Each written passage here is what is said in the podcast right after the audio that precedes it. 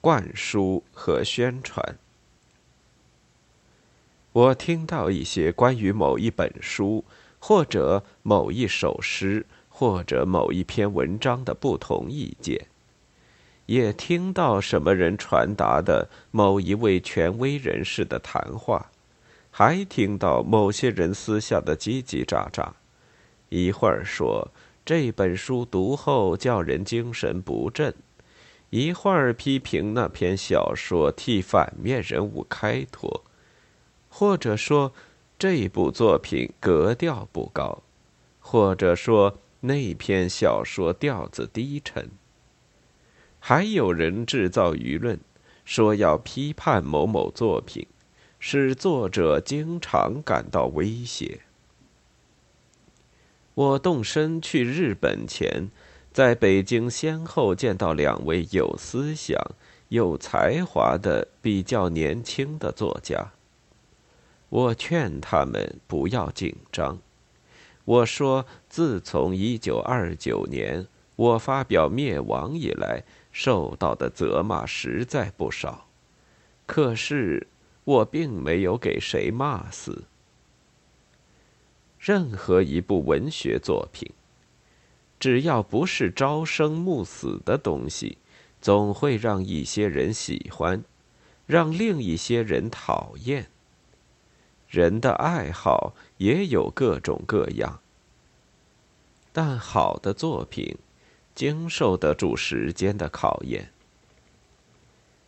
一部作品有不少的读者，每一个读者有自己的看法。你一个人不能代替大多数的读者，也不能代表大多数的读者，除非你说服他们。让他们全相信你，听你指挥。即使做到这样，你也不能保证他们的思路同你的思路完全一样。也就是说，他们的思想和你的思想一直在同样的轨道上进行。要把自己的思想强加给别人，实在困难。结果不是给扔在垃圾箱里，就是完全走了样。文革初期，我很想把自己的思想灌输给我儿子，这些思想是批判会上别人批斗的成果，我给说服了，我开始宣传他们。可是被我儿子一顶，我自己也讲不清楚了。当时，我的爱人还在旁边批评儿子，说对父亲应当有礼貌。今天回想起来，我那时好像受了催眠术一样。这说明我并未真被说服。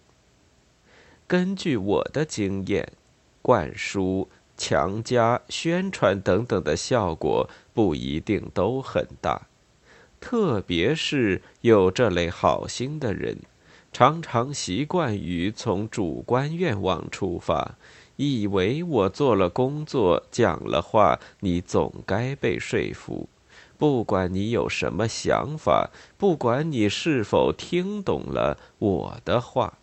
不管你的情况怎样，总之我说了，你就得照办。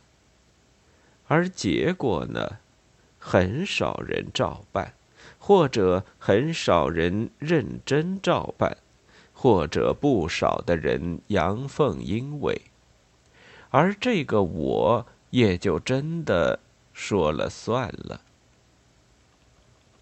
我过去。也常常想用我的感情去打动别人，用我的思想去说服别人。我也做过灌输、宣传的事情，至少我有这种想法。不过我的方式和前面所说的不同，因为我无权无势，讲话不受重视，想制造舆论又缺少宣传工具。我的唯一办法，就是在自己的作品书前写序、写小引，写前记；书后写后记，写副记，写跋。我从不放过在作品以外说话的机会。我反复说明，一再提醒读者我的用意在什么地方。过了相当长的时期以后，我开始怀疑这样灌输是不是徒劳。我才想起自己读过一些中外名著，除了作品本身以外，什么前言后记，我脑子里一点影子都没有。我这时才发现，我读别人的书常常避开序文前记。我拿到一本印有译者或者专家写的长序的西方文学名著，我不会在长序上花费时间。正相反，我对它有反感。难道我自己就不能思考？一定要你来代劳。我后来发觉，不仅是我，许多人都不看作品以外的前言后记，做研究工作的人除外。使我感到滑稽的是，一家出版社翻印了《红楼梦》，前面加了一篇序或者代序，有意帮助读者正确的对待这部名著。过了若干年，书重版，换了一篇序，是另一个人写的，把前一个人痛骂一顿。又过了若干年，书重印，序又换了，骂人的人也错了，不错的还是出版社，他们不论指东或者指西，永远帮助读者正确对待中外名著。类似的事情不会少。我再举一件：我在另一家出版社出过一本关于中国人民志愿军在朝鲜的英雄事迹的通讯报道。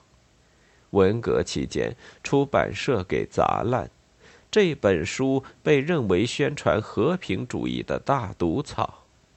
后来出版社恢复，检查过去出版的图书。我那本书也列在销毁的名单内。究竟它是不是宣传和平主义，我至今还不明白。其实不仅是那本书，我在朝鲜战地写的那些通讯报道、散文特写，我回国后写的反映战士生活的短篇小说，都受到了批评。说他们渲染战争恐怖，有意让英雄死亡；说他们是鼓吹和平主义的反动战争文学。主持批判的是穿军装的人，发言的也是穿军装的人，他们是知左的军代表，在这个问题上，他们是权威。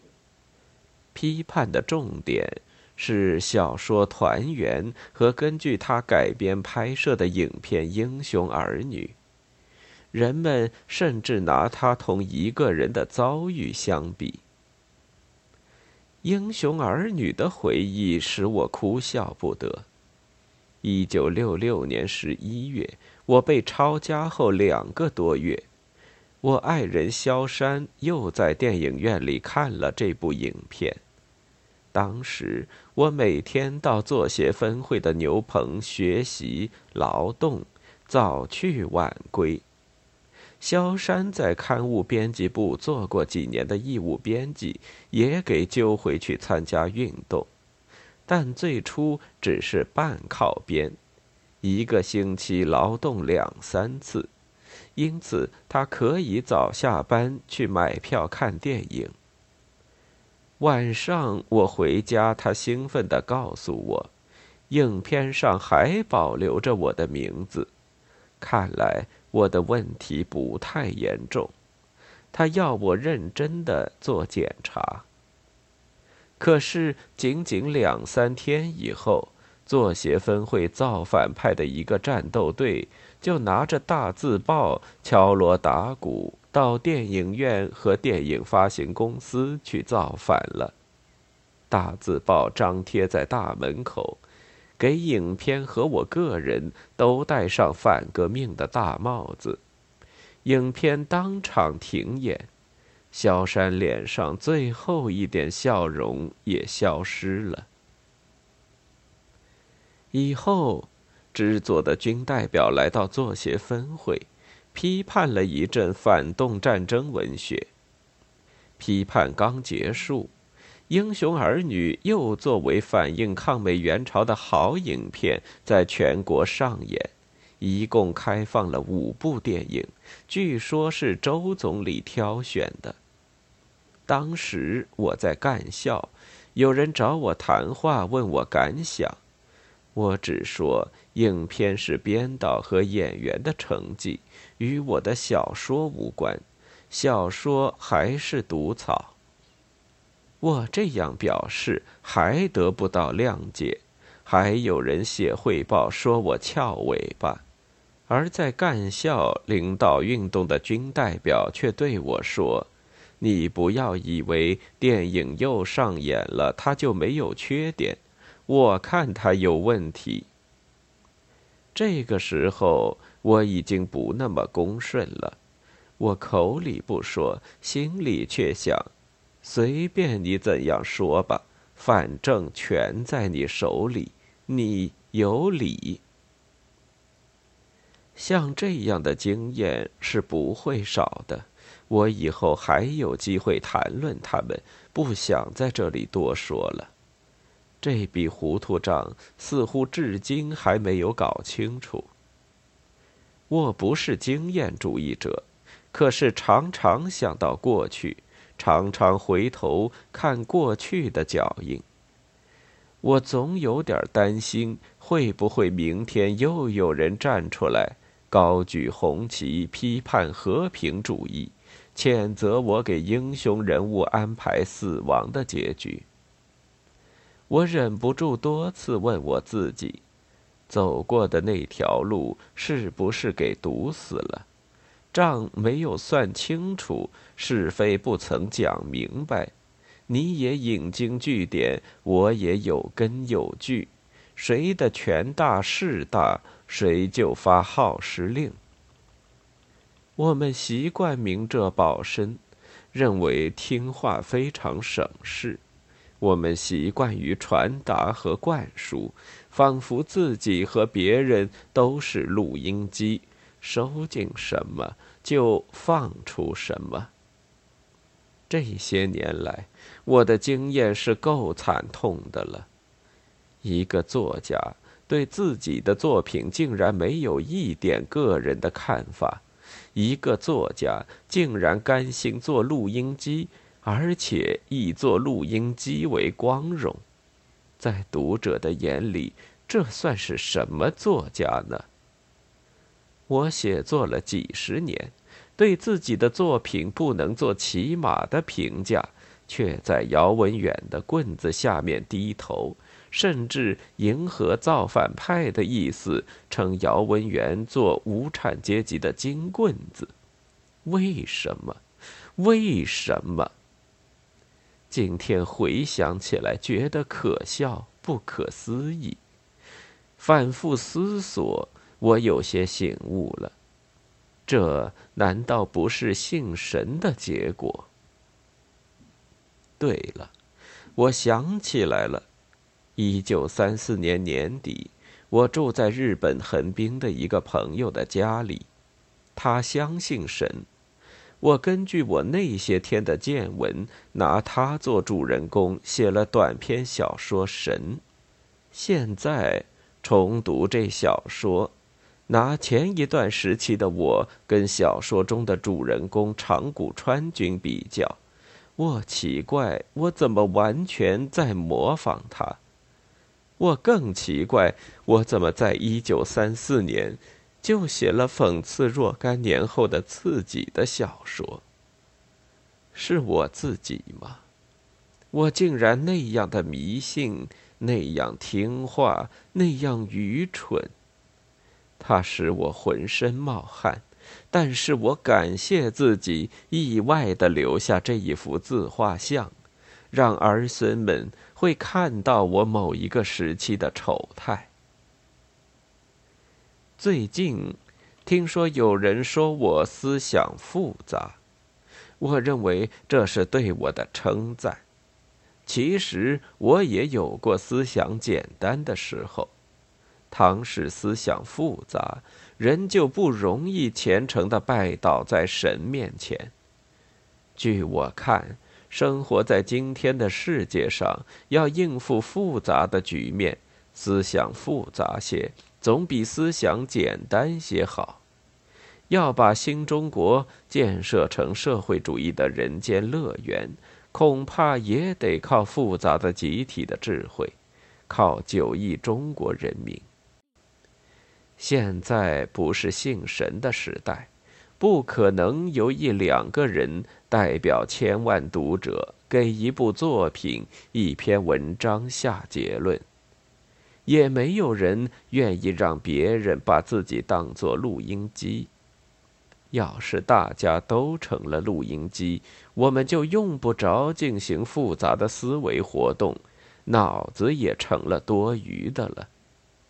但我始终相信，人类社会发展的方向总是由简单到复杂，而不是由复杂到简单。我们文艺发展的方向当然也是百花齐放。而不是一花独放，更不是无花开放。六月十五日。